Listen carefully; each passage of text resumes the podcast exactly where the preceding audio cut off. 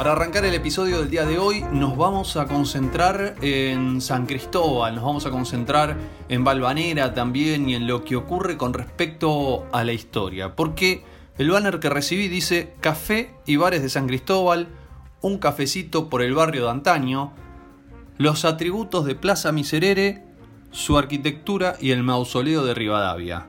Esto lo llevan adelante Antolín Magallanes y Adrián Dubinsky. Soy Adrián Dubinsky, eh, si bien mi formación es licenciado en Historia, eh, me ocupo más que nada de la historia barrial. Soy nacido y criado en San Cristóbal. Adrián dice que forma parte de una familia que tiene siete generaciones pateando el barrio. Eh, y laburé muchos años vinculado al mundo del libro. Soy corrector, editor, vendedor de libros también. Tuve muchos años siendo una revista de lo que era Círculo de Lectores, casi 10 años laburando en la edición de una revista, así que hago un poquito de todo, escribo un poco también. Y esta charlita que te estaba contando hace un ratito, ese banner que me llegó y que te lo estaba transmitiendo a vos, forma parte de una iniciativa, una actividad que están llevando adelante los vecinos. Con un grupo grande de compañeros y compañeras y vecinos y vecinas, conformamos una especie de, de red con muchos sellos diferentes que nos ocupamos de la historia del barrio y que nos parece por ahí que también la historia del barrio es una historia a veces vilipendiada por la gran academia y ahí vive, pervive la, historia real de las sociedades, ¿no? Las pequeñas historias reales. Es absolutamente, si se quiere, ad honorem, no se cobra un mango, no se genera guita, em, son gratuitas las charlas, los encuentros. Cuando no estaba la pandemia, nos reuníamos presencialmente también, digamos, acá, digamos, yo pertenezco a lo que es la Junta de Estudios Históricos de San Cristóbal también. Sí. Pero hay diferentes compañeros y compañeras que pertenecen a otros espacios, como una Gardel, por ejemplo, es uno, Proteger Abasto. En realidad nace del amor por el barrio y por el espacio propio, ¿viste? Y de juntarte con vecinas y vecinos y querer dar a conocer aquello que uno empezó a conocer también de sus abuelos, de, sus viejos, y transmitirlo, ¿viste? El doctor Macaño, es el presidente de la Junta de Estudios Históricos de San Cristóbal, él siempre dice, ¿no? No puedes querer lo que no conoces. Entonces nos parece que es una buena manera de que la gente quiera a su barrio, quiera su entorno, conocerlo.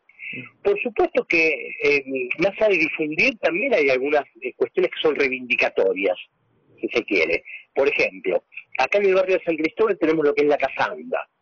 La Casa Anda es un palacete ecléctico que hizo Virgilio Colombo, un arquitecto que murió muy joven, sigue, tengo entendido, pero que es el, arquitecto que hizo la Casa Calice, la Casa de los Pavos Reales, también un representante de lo que fue la Nouveau en Buenos Aires. Esa casa, la Casa Anda, en Entre Ríos, hasta el 1200, está derruida, cayéndose. Entonces, si bien nosotros vamos a, contar la historia del barrio, también tenemos reivindicaciones que queremos que ocurra en el barrio de San Cristóbal. Queremos que se recupere la Casa Anda, no tener un palacete en ruina que se venga abajo. ¿Qué va? ¿Viste? Eh, digamos, hay un mercado que es el mercado de los italianos, mercado de 1890 y pico. Que lo trajeron y lo rearmaron acá, o sea, vino como en bloques, ¿viste? Y lo rearmaron. Está vacío hace más de 10 años. Es un criadero de ratas y es una manzana entera. O sea, tiene entrada por Esteban de Luca, tiene entrada por Constitución, por Pavón y por Catamarca.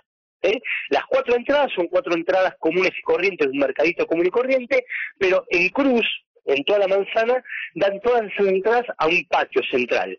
Y alrededor había puestos. Está todo abandonado y es un criadero de ratas. ¿Por qué no tener un mercado público ahí?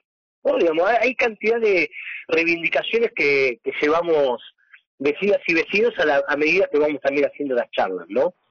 ¿Esas reivindicaciones tienen algún anclaje institucional? Es decir, ¿se, termina configurando, por ejemplo, en algún proyecto de ley para que esto suceda? Mira, no se han constituido. En su momento con el mercado de los italianos sí se visitó la legislatura, te estoy hablando hace muchos años, se presentó un proyecto para que fuera, por un lado, representación de las colectividades que vivían en el barrio. En el barrio llegaron a hablarse 17 idiomas. en un barrio que se, se conformó de inmigrantes eh, con lo cual hay, muchas comunidades perviviendo en toda la comuna, eh, y pero no se llegó a hacer, ¿viste? se presentó una, mm, un proyecto de proyecto, no llegó a ser ni siquiera un proyecto de carácter legislativo. Eh, pero sí estamos buscando que, tenga algún tipo de, anclaje institucional esto, ¿viste? Queremos que, lo tome algún legislador, alguna legisladora y que pueda, pueda llevar a cabo eso. Hay cuatro o cinco demandas puntuales, ¿viste? En el barrio que, que consideramos que bien podría tomarlo. La comuna, en principio, ¿sí? Lo que ocurre es que los comuneros tienen un poder muy recortado actualmente. No se está aplicando la ley de centralización de 1767 como corresponde. Entonces, la verdad que tiene un poder muy recortado. Mm. Eh, pero bueno, en principio la comuna y después los legisladores, claro. ¿Y cuáles son esas, esos puntos que estás mencionando? Mira, uno, como te decía, el mercado de los italianos, Casa Anda, poner en valor y decretar que eso sí está bastante avanzado, pero todavía no, no hemos podido concretar y la verdad que esta pandemia ha como frenado todo, pero es que la Plaza Martín Fierro sea decretada sitio histórico nacional. Te recuerdo que en la Plaza Martín Fierro estaban los talleres de Acena, donde se protagonizó gran parte, ¿no? Ocurrió ahí lo que fue la Semana Trágica, ¿no? Nosotros todos los años hacemos un recordatorio de la Semana Trágica presencial y, en ese lugar, digamos, estaban los talleres de la fábrica de Bacena, con lo cual es un sitio histórico que era solamente una pared en pie de lo que eran los talleres, eh, pero sí queremos que se, digamos, que se ponga en valor la plaza como sitio histórico nacional. Y después hay otro que es muy difícil de lograr, por supuesto, pero es el Cine National Palace. Es el cine que está en la calle San Juan, entre Alberti y Mateu.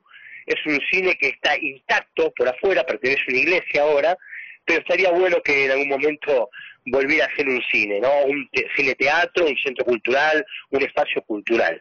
Esos son los cuatro principales. Después hay algunos más que, que, traen vecinos que son por ahí más sectorial, viste que a alguno le gustaría que tal plaza tenga un nombre, por ejemplo la Plaza Rivas, que está en Pavón y Chiclana, que es donde está la estatua de Florencio Sánchez, se le puso el nombre Rivas. Bueno, hay otras personas que quieren que tenga otro nombre, eh, pero bueno, son cosas que se irán viendo a medida que los colectivos se van juntando y definiendo reclamaciones, ¿no? Así que iremos viendo cómo va. Pero esos son los cuatro principales. Te las repito. Casa Anda, Mercado de los Italianos, Plaza Martín Fierro y Cine Nacional Palas. ¿Este espacio que conformaron tiene algún nombre? No, no porque somos de diferentes eh, lugares. Yo soy de la Junta de San Cristóbal, por ejemplo, ¿no? Pero hay otra gente que es de Comuna Gardel, otro de Proteger Abasto. Es como diferentes espacios que nos juntamos para difundir el patrimonio, el legado, patrimonio material e inmaterial también, ¿no? la semana pasada hablamos de los cafés del barrio y que era mucho más que el, el edificio de un café. Eran todas las improntas, las huellas, las tradiciones, la sociabilidad que ocurrió en un café. Entonces era hablar de un patrimonio inmaterial, no solamente de los edificios. La, la iniciativa consiste en encuentros semanales para charlar sobre y contar cuestiones eh, específicas como esta que estás mencionando. Sí, son semanales o quincenales, ¿viste? Generalmente cada 15 días nos, estamos juntando. Y en este, por ejemplo, esta, esta tanda hubo dos, una semana fue de café y esta, la de hoy, va a ser sobre la Plaza Miserere y los alrededores. Porque te cuento, la Plaza Miserere, eso ya es en Balvanera, pero es dentro de la Comuna 3, eh, está el túmulo de Rivadavia, está el monumento funerario donde está Rivadavia. Y es todo un tema, porque Rivadavia era un tipo que pidió explícitamente no ser enterrado ni en Buenos Aires ni en Montevideo. Y, tenemos un terrible monumento funerario que hizo Rogelio Irurtia, en el medio de la Plaza Miserere, eh, en un lugar que seguramente no le hubiera gustado estar de Rivadavia, ¿no? Eh, más allá después de las consideraciones políticas que se pueden hacer sobre Rivadavia, ¿no? Una cuestión más básica te hablo. El tipo está enterrado en un lugar que no quiere estar. ¿Cuánto hace, ¿cuánto hace que, llevan adelante estas reuniones? Mira, estas virtuales empezaron con este tema de la pandemia. Antes no las hacíamos virtuales, pero te diría cantidad de años, viste, que incluso se hacían antes de que yo perteneciera a la Junta de San Cristóbal. Acá hubo una, gran compañera y amiga que es Otilia Veiga, ella actualmente es presidenta de la Academia del Lunfardo, la Academia Porteña del Lunfardo, y ella fue presidenta de la Junta de San Cristóbal, ¿viste? Ella, te estoy hablando de hace 10 años más o menos, ya hacían una revistita que se llamaba El Cristobaleño.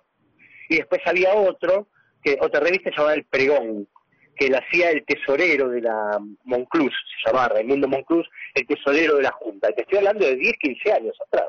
Hace mucho tiempo que vienen trabajando y es como que digamos, van pasando generaciones y siempre hay nuevos jóvenes que se van sumando y les interesa la historia de su barrio, les interesa la historia que les cuentan sus abuelos y creen profundamente de que la pertenencia a un espacio físico es mucho más que transcurrir la vida en un barrio. Es habitarlo, es em, sentirlo, es emocionarse al nombrarlo, es casi una pertenencia nacional, te podría decir.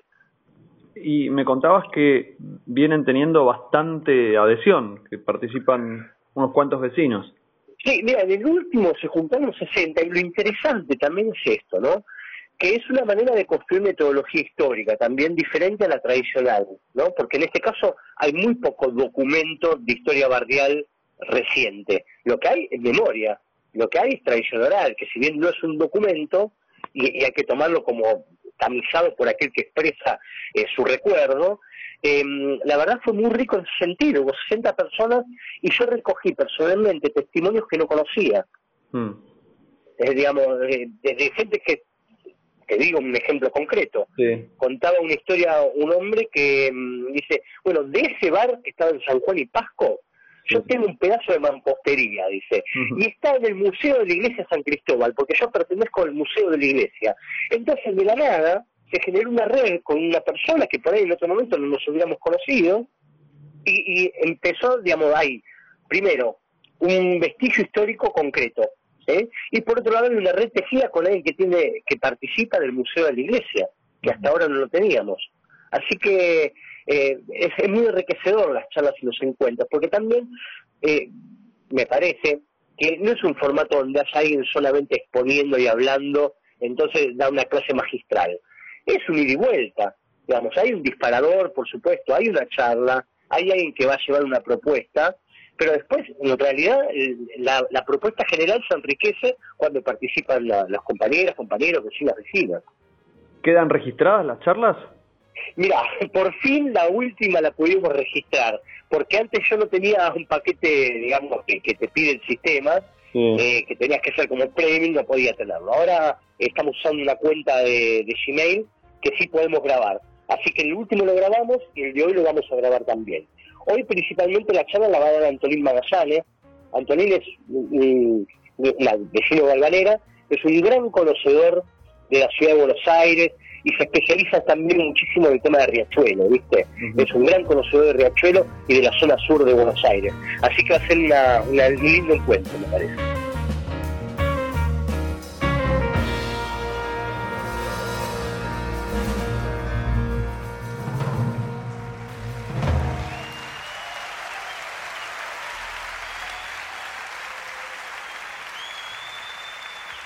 A partir de que, de que esto queda registrado, ¿no se conforma en un documento histórico? Seguimos conversando con Adrián Dubinsky. Sí, sí, es una fuente, es una fuente, sí, sí, sí. Totalmente, el registro es documento, totalmente, como vos decís. Teniendo en cuenta que, que la, historia oral, digamos, el registro oral, si bien es documento una vez que está grabado, eh, hay que tomarlo como cualquier documento, ¿no? Los documentos escritos también fueron escritos por personas con ideologías, con, digamos, con un recorte determinado sobre lo que quieren documentar. O sea, siempre los documentos tuvieron, no son inocentes los documentos. Pero bueno, hay que ver que es memoria oral y que, está tamizado por el recuerdo de cada uno, ¿no? De hecho, en algunos casos, en algunos bares donde he estado, frente al mismo hecho hay dos recuerdos diferentes. Mm, claro.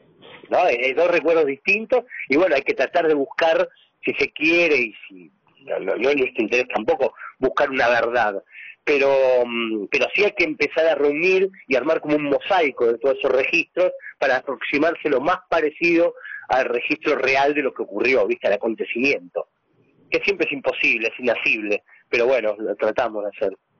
Quiero volver sobre algo que mencionaste al principio de esa conversación y decías que la historia del barrio y, de la comuna está un tanto vilipendiada. ¿A qué te referías concretamente? No, a ver, las historias barriales en general están vistas como un género menor dentro de la historia. ¿eh? Digamos, la, historia académica, eh, recién ahora empiezan a haber lugares donde al historiador barrial, por más que no sea un profesional de la historia, se le empieza a reconocer eh, su oficio, ¿no?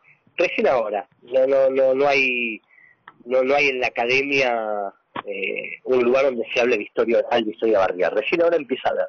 Entonces, a la hora de registrar historia en el barrio, eh, siempre se depende de, construcciones personales, ¿no? De, diferentes individuos que recogen eh, testimonios y la van haciendo la historia. Pero no, en disputa en el sentido de que mm, no todos piensan lo mismo y tienen el mismo registro de la historia, lo que hablábamos recién, ¿no? Entonces, en algún punto eh, hay, hay cuestiones históricas barriales que están en tensión, que no, no están resueltas. Bueno, eh, la verdad que es súper interesante todo lo que estás comentando. Mira, lo disfrutamos mucho juntarnos por lo pronto, disfrutamos mucho del momento, aprendemos entre todos, creemos que es una construcción colectiva de conocimiento constante y me parece que metodológicamente también es interesante, ¿no? Mm. salir del, del reservorio del escritorio donde hay un estudioso con un libro para la historia hacerla entre varios, entre la comunidad en general. Me parece muy interesante eso. ¿Esto se repite cada 15 días? ¿Es, es una Aproximadamente, la verdad que nos juntamos y decimos, che, vamos con una, ¿qué hacemos? Y ahí tiramos un tema, tiramos eh, una propuesta y, arrancamos. Hasta ahora estas dos semanas fueron eh, consecutivas. Ahora vamos a parar seguramente una semana de por medio y en 15 días tendremos otra nueva que no sabemos de qué va a ser. ¿Puede participar cualquiera? cualquiera, es abierto a toda la comunidad. Si pedimos, eh, por favor, que, viste, las cosas ya que muchos empiezan a saber y aprender, ¿no? Que es apagar los micrófonos, eh, permitir que, digamos, que, haya un moderador, pero es totalmente abierta y libre. Y después se abren los micrófonos, se levanta la mano y se opina con total libertad. ¿Cómo es? ¿Tiene una exposición de un, rato y después se Sí, sí, sí, pasamos algunas fotos, seguramente siempre hay un PowerPoint, hay un sostén ahí eh, visual, incluso musical, eh, y hay un expositor siempre. Siempre tenemos uno o varios expositores. Y después sí, después sale el micrófono y se participa. Adrián, te, quiero agradecer por este rato. La verdad que es no, gracias a, vos, gracias a vos. Gracias a vos por, por la invitación, por difundir. Y sabemos que son una radio que, que la verdad siempre están al lado de los vecinos, las vecinas, difundiendo todo lo que, lo que se hace. Así que mil gracias. Adrián Dubinsky contando las actividades de recuperación histórica, de memoria colectiva que permiten hallar cierta, ciertos espacios del barrio que, bueno, tal vez desde otro lugar no se podrían ver. Y sin embargo, a través de estas charlas, de estas actividades, se recupera algo muy lindo, muy importante para los vecinos y bueno, nosotros lo queremos disfrutar, lo queremos compartir también con todos ustedes. Eh, es muy muy interesante todo lo que contó Adrián Dubinsky y por supuesto está hecha la invitación para participar de los próximos eventos.